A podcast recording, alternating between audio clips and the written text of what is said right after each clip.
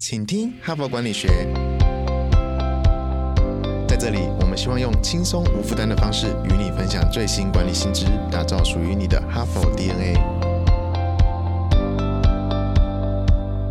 我是节目主持人杨玛丽 Mary。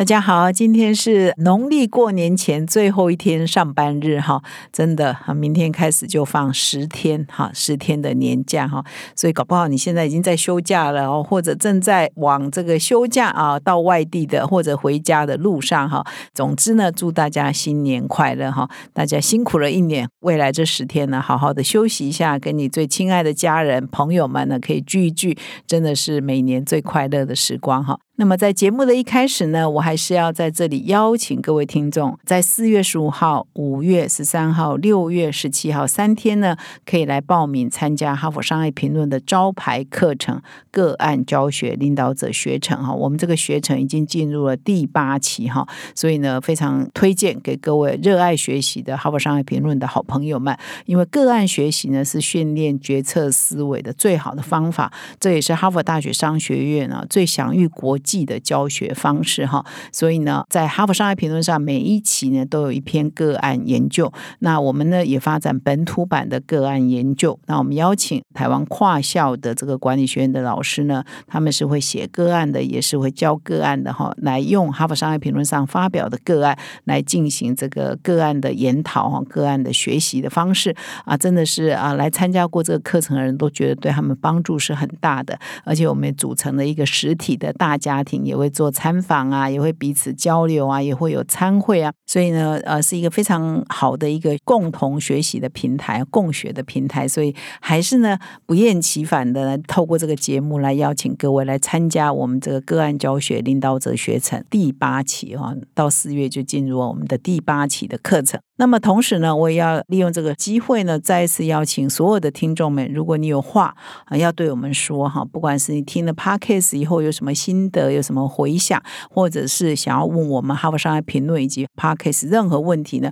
都欢迎你留言给我们。你也可以到我们的说明栏点击这个留言的连接哈，然后录一段音啊给我们呢，我会在节目中呢呃选合适的时机呢放出来给所有的听众来收听哈。我们二零二三年呢就是有。一个心愿，让我们的 podcast 呢增加许多我们跟各位听众的互动哈，让我们这个平台呢可以是更互动式的哈，更交流式的哈，希望我们今年是可以做到。好，那我开始进入今天的我要分享的内容的主题哈。那本周呢是啊农历过年前最后一个上班日嘛哈，所以我前几天你有听我的节目，我就会说为什么我们这一周呢选的这个题目就是你一定要知道的财务报表的知识哈。因为本周呢可能各位都有拿到了年终奖金哈，那你也在关心你要发给家人谁什么什么红包，或者你可以从谁那里领到红包。总之大家啊现在可能是全年哈看到钱最多的时候哈。所以呢，我们就利用这个时候呢，来谈一谈这个题目，就是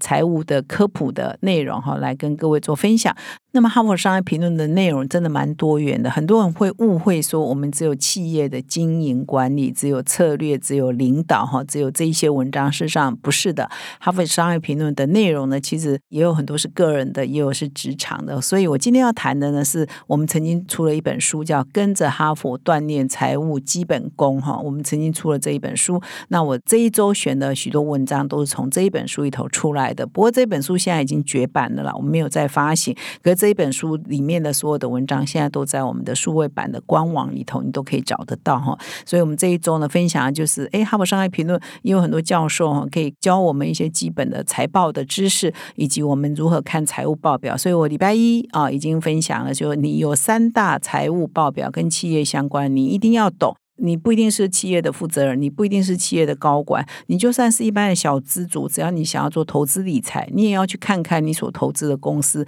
它的财报到底是长怎样。千万不要啊，有人给你报名牌，你就跑去买哈，你完全不做功课哈。那现在如果是这样的话，你亏损的几率哈，你盲目的购买呢，有可能就会风险是很高的。所以你一定要自己做过功课，才知道哎，什么样的公司是值得你投资的，可以当他的快乐的股东哈。那这个钱。前提就是你要去研究它的财务报表。那公司啊有相关的三大财务报表是什么？你一定要搞懂的哈。所以我礼拜一是分享这个，那礼拜二、礼拜三呢就告诉各位说，哎，其实财务报表你要看得懂，但是它只是入门而已哈，最基本的。可是很多事情是财务报表没有告诉你的哈，所以财务报表没有告诉你的事又是什么呢？那是我礼拜二、礼拜三分享的内容。那么今天呢，我要延续礼拜二、礼拜三分享的内容呢，来谈说，哎，不要让财务报表左右哈你企业的决策。其实这一篇文章可以回答哈，可以部分的回答哈，为什么有些企业的高阶主管或负责人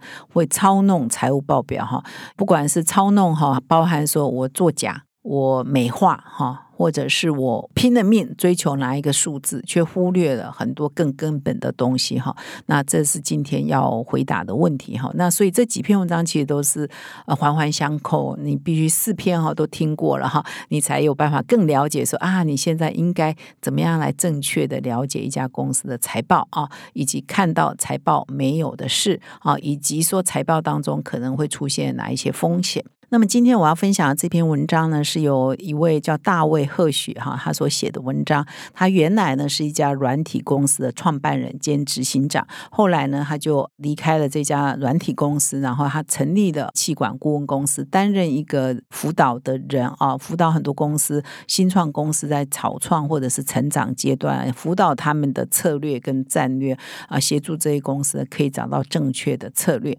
那么他在文章他就分享，就是说他在二零零八年呢，还在担任他创业的公司的执行长的时候呢，那时候呢，因为你知道，担任一家公司的高阶主管，尤其是执行长哈，常常他最重要的一个压力哈，或最重要的目标呢，是要达到他的季营收目标哈，尤其是上市贵公司，他每个季呢要出他的财报嘛哈，那很多投资人啊都等着看啊，你到底这一季有没有达到你的财务目标，你有没有超越目标，还是没有达标哈？那么很多人都瞪大的眼睛在看哈，如果呢，很多执行长的压力是，如果他有一季没有达标哦，那他可能就得卷铺盖走路嘛哈。他分享说，即使是他是这家公司的创办人，即使他现在当执行长，可是他有很多大股东啊，还有很多投资他的人啊，所以他也是压力很大哈。所以他二零零八年的时候，他写说回顾那个时候，他那个公司呢，其实就第二季的营收呢就没有达到猜测的目标哈。那么第三季到了，第四季到了，所以呢，到第四季呢，一整年快要结束了，所以就有一个非常高难度的目标，因为每一季都没有达成嘛。那你到年总要达成嘛，哈，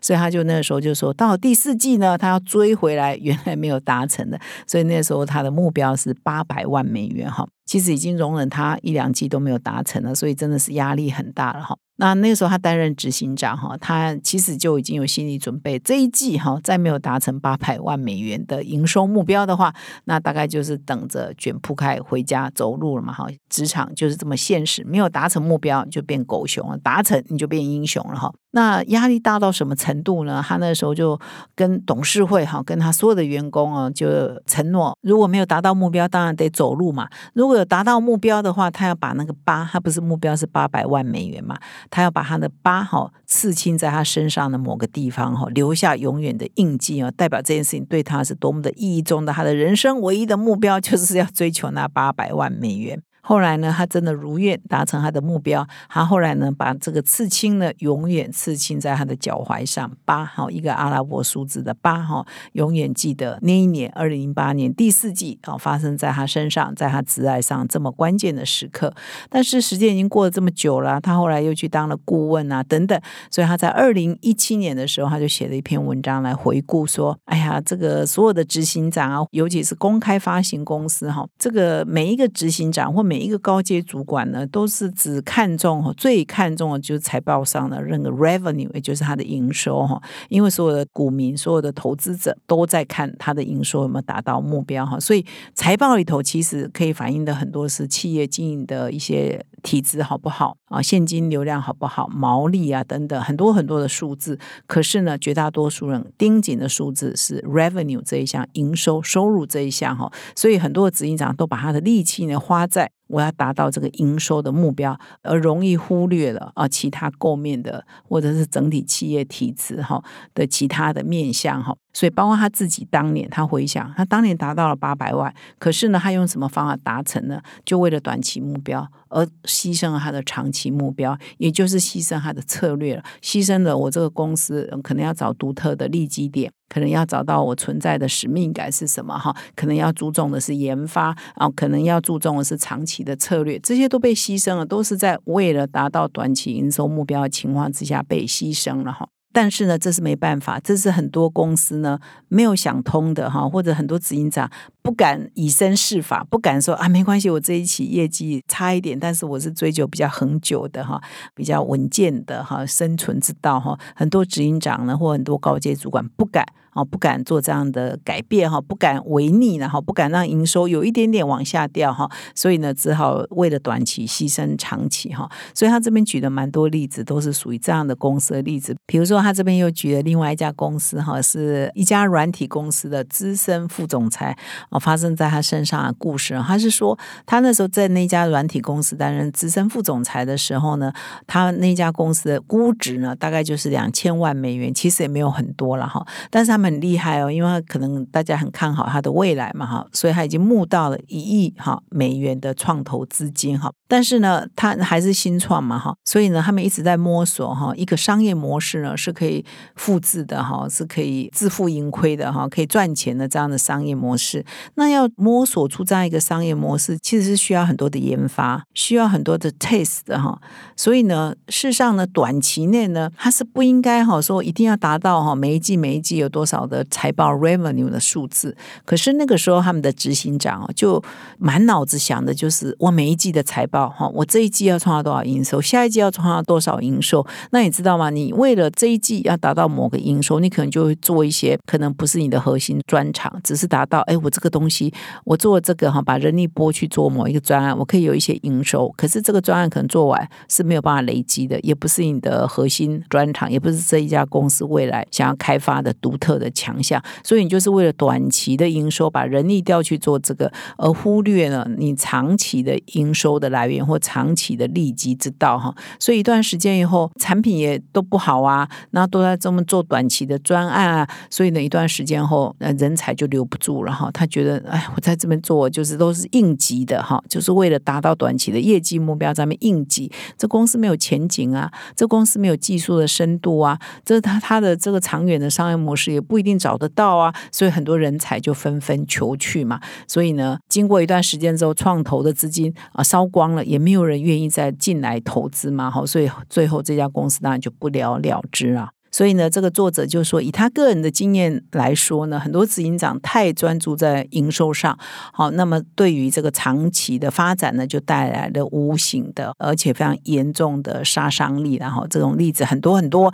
其实我们在很多的公开市场上也看到很多很多这样的公司哈。那他这里又再指出来，就是说，其实他长期在辅导很多的，尤其是新创公司为主哈，在辅导他们的成长啊，以及怎么找到策略哈。所以他看过。好数以百计的公司哈，新创型的跟成长型的企业担任他们的咨询顾问哈，那还蛮有趣的。他说：“哎，绝大多数的公司的董事会，当然有很多外部来的董事，其实他们对公司哈了解都不多哈。”那他这边甚至引用了麦肯锡顾问公司的一个调查，说只有百分之二十一哈，他这边没有交代很清楚，他调查多少公司，然后就是曾经有过一份针对董事会的成员调查哈，就是说，哎，只有百分之二十一的董事会成员哈是充分了解他担任董事的那一家公司企业的策略哈。所以呢，就是说我们董事会呢有一些是外部来的哈，有时候他是股东啊，大股东他加入，可是他没有真的每天在 run 公司嘛哈，没有每天在里面参与公司的运作嘛，所以他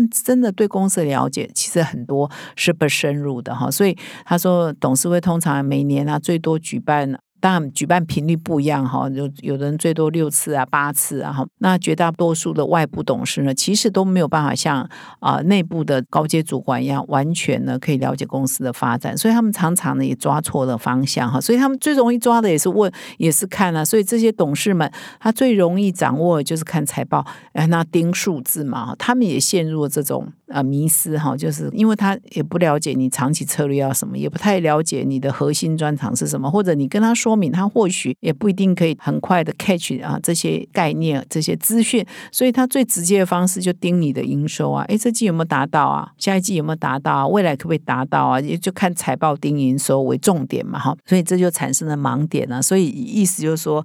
我们的财务报表呢，最常被拿来盯的就是营收。但是你如果只看营收的话，你就会陷入了这个呃迷失哈，就是你看短期而忽略了长期的基业长青的企业体质的这些重点了哈。那他这边呢也提到说，如果你太执着于这个财报的营收这一个项目呢，当出现一下警讯的时候呢，其实呢你就要开始注意了哈。那么这篇文章提供了五大警讯哈，我这边把它念一下哈，说哎，你的公司有没有这个现象哈？尤其你你如果是高阶主管，你又在你们公司的董事会哈，你或许感受会更深了哈。那么第一个警讯就是哦，董事会呢只专注在销售数字哈，就盯你的营收，他不是专注在策略，专注在你的长远发展哈，这是一个警讯哈。所以他每一季每一季都要要求执行长达到这个营收，关心这个的话，那这个公司可能长远下来会有问题。第二呢，就是高阶经理人啊，或者是呃主管哈，他没有办法在董事会详细的说明公司的策略，他也陷入了那个迷失，他也陷入了啊，我就反正你要营收嘛，我就给你营收哈，所以高阶经理人也回答不出来公司的长远策略是什么哈，这是第二个迷失哈。那么第三个迷失就是哇，公司呢一直。紧盯营收嘛，就快速的扩充、快速的扩展哈，只追求成长嘛，啊，就一直增加人力啊，开疆辟土啊，可是忘了忽略了其他你的人力的布局啊、组织的布局啊、啊，你的组织的调整等等，这些都要同步做的嘛，哈。所以如果你只 focus 在追求成长跟追求市场的扩充，这也是第三个迷失哈。第四个迷思就是你的研发哈布局哈，研发的蓝图哈，或者是你的基本的研究啊，这个能量。呢就是一直都没有到位哈，就是研发呢，其实是非常重要的哈。那么第五呢，就是说销售团队的眼中呢，只有佣金哈，他也没有什么，反正他就是你要营收，我就给你营收，然后我抽佣嘛哈，他们只关心的是这个哈，所以这几大警讯呢，都是扣紧在，反正就是追求成长，你把所有力气都在追求营收成长，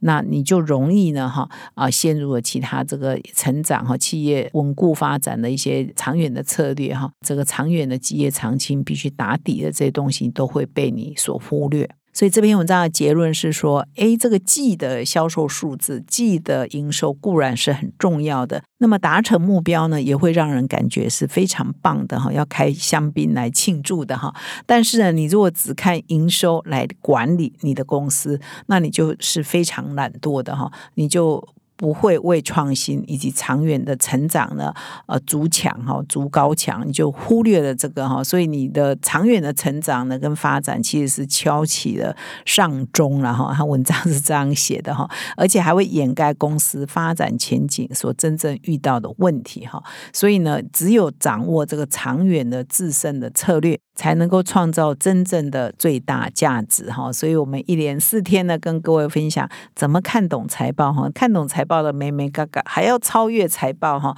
还要看财报以外的很多的外部的资讯哈，才能够很清楚的了解一家公司的啊体质哈，是不是健全。所以呢，这一堂课呢，这一周的课程，我个人呢也从这些文章学到很多了哈。那回到这一篇文章呢，又回到说他当年二零零八年，如果你还记得我刚刚 讲什么，开头讲什么，二零零八年他为了达到八百万美元的净营收呢，他把八哦。把他用这个刺青啊，在他脚踝，他就说啊，如果现在还有哪一个执行长他辅导的客户说，哎，他要励志哈，在身上要刺青，要把营业目标刺青在自己的身上，他就说那真的是笨的可以了哈。他意思说他当年真的也很笨哈。那他说好，没关系，你如果还是要追求这个，你就呃贴刺青图就可以了，不一定要刺，然后刺就一辈子都在嘛哈。他用这个来自我调侃哈，他也从自己的经历来。提醒所有的朋友，就是说，你不要把这个当做你唯一最神圣的目标，那你就会为了这个因小失大、顾此失彼啊，牺牲啊长期来成就短期了哈。所以以上呢是今天。跟各位的分享。感谢你的收听，明天呢就放大假喽，但是我们明天还是有节目哦。我们过年呢，下一周呢，礼拜一到礼拜五也有新春特别节目，我们每天都会发红包给大家哦。是什么红包呢？哈，请拭目以待哦。感谢你的收听，我们明天还有下周还要继续再相会，祝大家新春愉快，新年快乐，谢谢。现在就注册 HBR 数位版会员，每月三篇文章免费阅读，与世界一流管理接轨，阅读更多管理大师的精彩观点。现在就开始。